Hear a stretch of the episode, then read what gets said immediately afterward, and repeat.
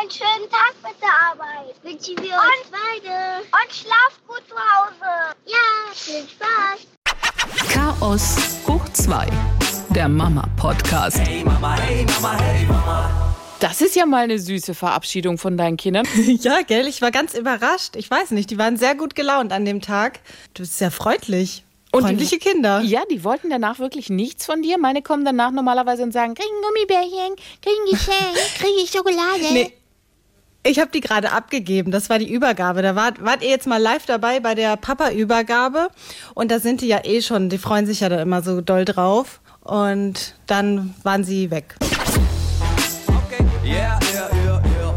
Hallo ihr Lieben, schön, dass ihr wieder mit dabei seid. Wir sind's, Annetta Politi. Ich moderiere die Morning Show bei SWR 3, früh am Morgen. Und auf meinem To-Do-Zettel steht ganz fett drauf, Nico, die Haare schneiden.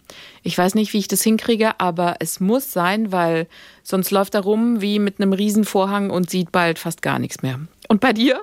Ja, ich bin Monja Maria, ich bin Mama-Bloggerin auf Instagram und ähm, bei uns steht an viel, was ich nicht genau sagen kann, weil im Moment alles schief läuft. Alles. Alles ist durcheinander, die Kinder sind ständig zu Hause. Es ist der Wurm drin, du. Okay, die Kinder sind ständig zu Hause wegen der ganzen Maßnahmen, weil es irgendwie im Kindergarten Fälle gibt oder wegen Krankheit, Hand, Fuß, Mund, ähm, äh, Bindehautentzündung, was da so alles kreucht und fleucht. Ja, der Kindergarten kriegt es bei uns gerade nicht so in den Griff, habe ich das Gefühl. Die schleppen eine Sache nach der anderen an, dann geht es rund und dann, dann wird man durch die Hygienevorschriften quasi gezwungen, jedes Mal zwei, drei Tage mindestens zu Hause und so. Und so nimmt es all seinen Lauf und hört kein, also findet kein Ende gerade. Das ist sehr, sehr anstrengend. Also wie habt ihr das denn geregelt? Ich weiß, bei uns ist es zum Beispiel so, wir haben die Lolli-Tests im Kindergarten. Da bin ich echt froh. Zweimal die Woche werden die Kinder da tatsächlich PCR getestet. Und wir haben damals auch unterschrieben, haben gesagt, wir machen mit.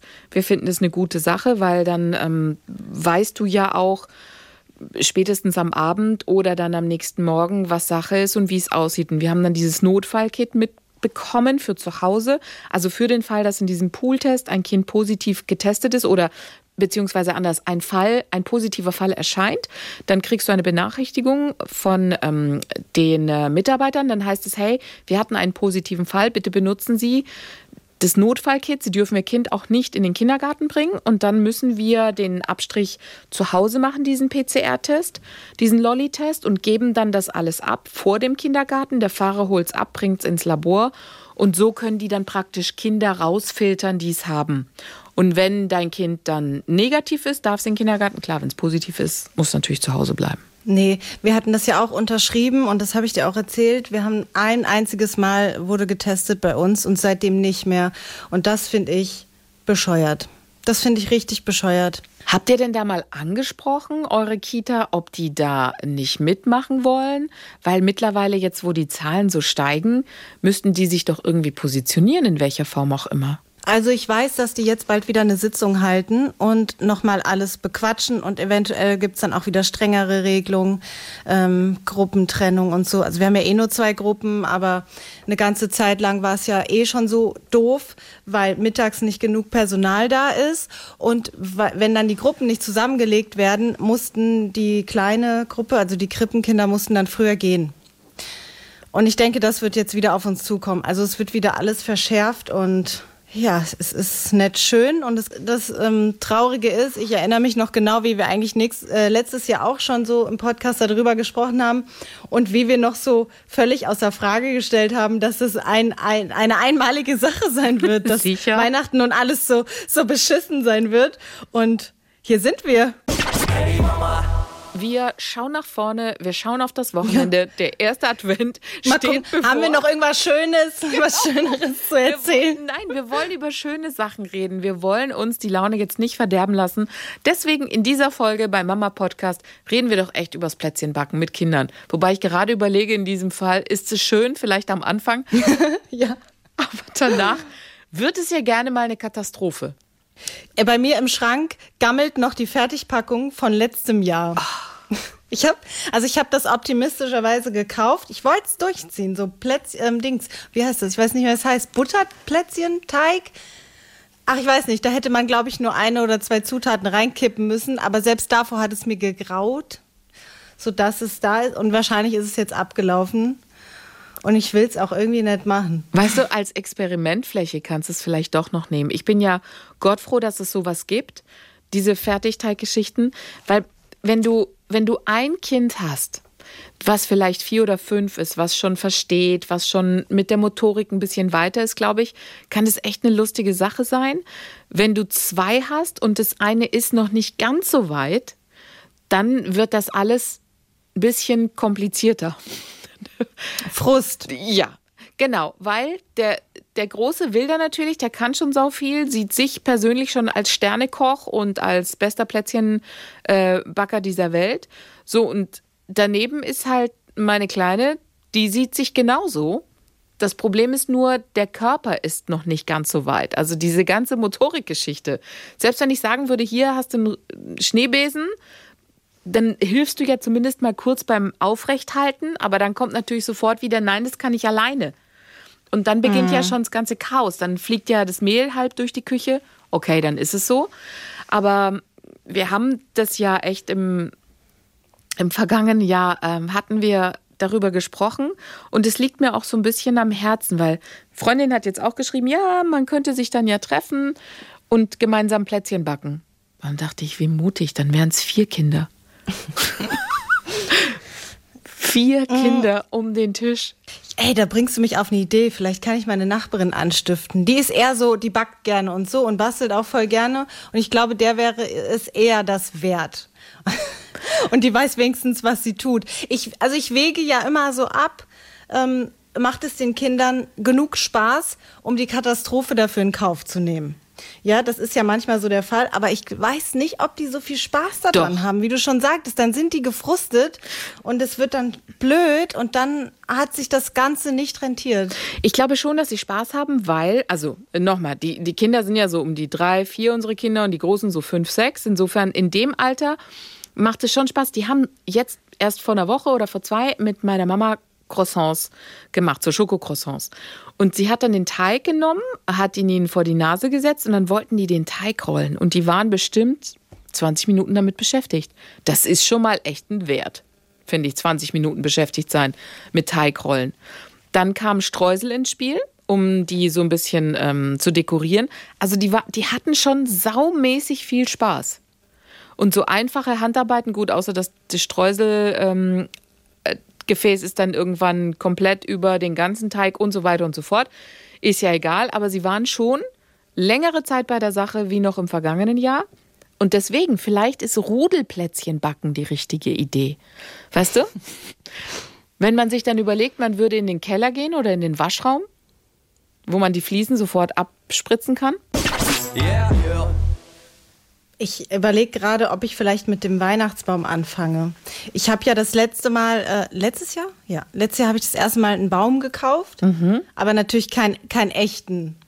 Und meine Mutter war so, war so schockiert, was, das ist doch nichts, das muss doch ein echter sein und so. Dann habe ich jetzt mal gesagt, Mama, ich habe ich hab keinen Mann. Denkst du denn, ich gehe jetzt in den Wald und hacke mir da einen Baum ab und klemme mir den über, den über die Schulter? Und ähm, also da vor die Jahre hatte ich immer so ein winzig kleines Pupsding für den Tisch einfach, weißt du? Mhm. Und dann habe ich letztes Jahr habe ich mich aufgerappelt und habe gesagt, gut, kaufen wir einen schönen Plastikbaum und wollte aber auch nicht so viel Geld ausgeben. Da sind die Preisspannen sind da ja so krass unterschiedlich. Du kannst 10 Euro ausgeben für einen Baum und du kannst auch 150 Euro ausgeben. Und ich habe einen für 20 Euro mhm. in so einem, ja, in so einem billigen Shop. Aber der ist relativ groß. Nur als ich den ausgepackt habe, habe ich gesehen, dass der auch relativ kahl ist. da war halt irgendwie so fast nichts dran, gell?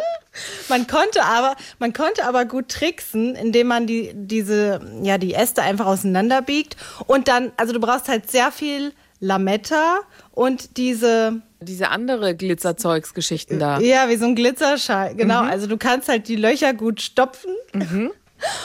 Und dann war es eigentlich auch ganz schön. Und das haben die Kinder auch schön mitgemacht, also dass sie da dekorieren durften. Und das hat wirklich auch, muss ich extra nochmal erwähnen, für Eltern, wo das Geld knapp sitzt, das hat wirklich nicht viel gekostet. Ich habe für eine Riesenpackung Kugeln 5 Euro bezahlt und für den Baum, der auch ziemlich groß ist, 10 Euro. Also das war günstig. Ich habe mir das echt teurer vorgestellt. Hm. Vielleicht fangen wir damit an, bevor wir uns an die nächste Stufe Plätzchen wagen. Stimmt, der Baum, Baumdekoration. Das ist auch gut. Das wollen meine Kinder auch. Aber warte mal. Ja. Ist es nicht viel zu früh? Manche nee. sind da ja auch so pinsig, die sagen, manche nee. dekorieren ja erst an Heiligabend. Ne? Ja, ich weiß. So. Und da kann ich dir sagen, das haben wir die Jahre davor immer so gemacht, an Heiligabend dekoriert und dann gab es Protest. Protest von meinem Großen, der gesagt hat, nee, er möchte das nicht, er möchte, dass der Baum länger stehen bleibt, er möchte länger was von seinem dekorierten Baum haben. Und deswegen haben wir im vergangenen Jahr tatsächlich schon Ende November, ich glaube mit dem ersten Advent, den Baum ins Haus geholt und dekoriert. Ich finde das auch blöd. Die, die, ganze Arbeit umsonst. Genau. Man, äh, irgendwie ist ja auch bis zu den Heiligen Drei Königen oder so steht es, ne? Das finde ich wiederum blöd. Ich bin immer so, ich muss schnell was zu Ende haben. Und wenn Weihnachten vorbei ist, will ich alles auch wieder weghaben. Deswegen, ich fange persönlich dann lieber früher an. Wobei es wirklich diese Fraktion gibt. Nee, normalerweise holst du diesen Baum, ich glaube sogar an Heiligabend oder so kurz davor rein und dann wird er dekoriert und die Kinder, das war auch krass so, die dürften den davor eigentlich gar nicht sehen und ich, Hä, was, wie? Also das ist ja, äh, nee. Die müssen den doch sehen und, äh, und, und Geschenke genauso.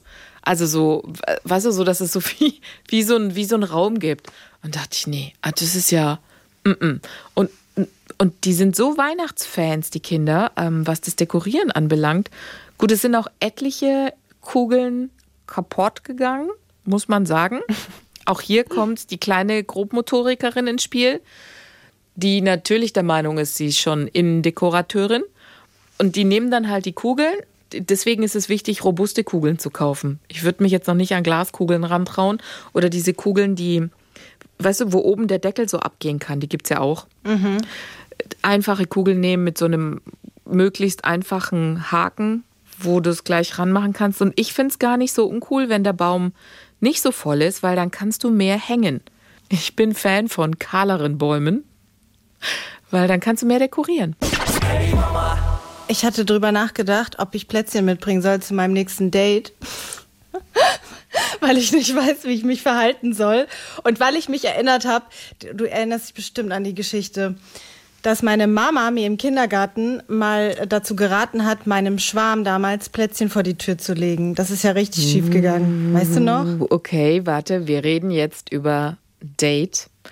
Und, ja, und, und, Plätzchen. Und Plätzchen. Ich finde, das ist eine super Kombination. Damit kannst du nämlich zeigen, hey, guck mal, ich kann echt cooles Zeug machen, nachdem du süchtig bist. Ja.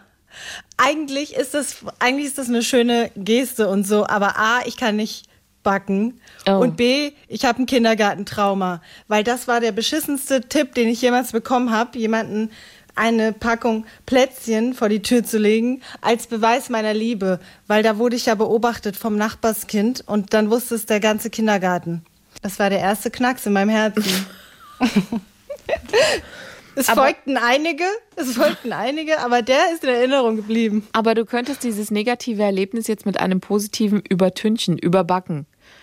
Weißt du, okay, jetzt sagst du, du kannst da, nicht backen, aber dann kauf doch vielleicht leckere Plätzchen. Ich finde es Und dann umfüllen. Ja, das weiß doch niemand.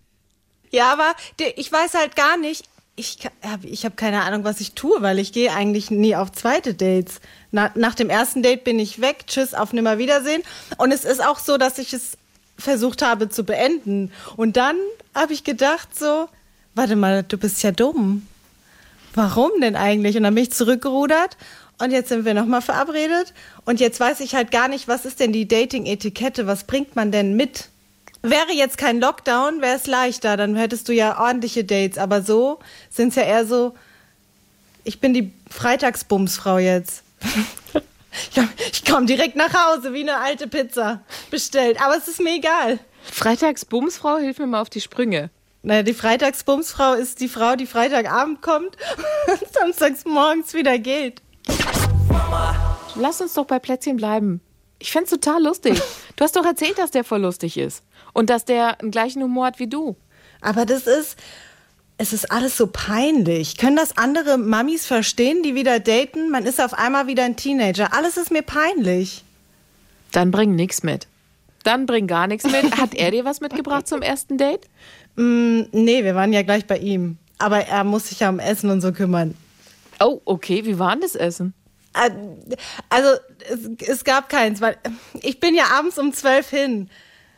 Ah, das habe ich gar nicht erzählt. Ich darf nicht zu viel erzählen. Ich bin sehr spontan dorthin gefahren. Deswegen, es war so alles oder nichts, wie ich halt immer so bin. Von 0 auf 100. Verstehst du? Deswegen ist das jetzt eigentlich noch viel aufregender als das erste, weil beim ersten denken sich viele, glaube ich, so wie ich, wenn das so spontan ist, ach scheiß auf alles. Okay, also gut. Äh, Bleibt die Uhrzeit die gleiche, also nach Mitternacht? Oder gehst du da jetzt Nee. zu einer normalen Uhrzeit hin, wo man auch vorher was essen kann? Es ist auch spät, aber es ist früher. Also er hat mir die Wahl gelassen zwischen 9 und 10 Uhr. Dann habe ich gesagt 10.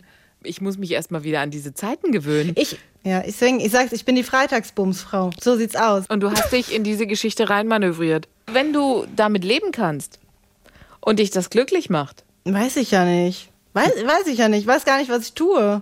Wir sind gespannt. weil ich, Ich, glaube, du nicht, musst erstmal für dich, gerade. du musst erstmal für dich definieren, was du willst.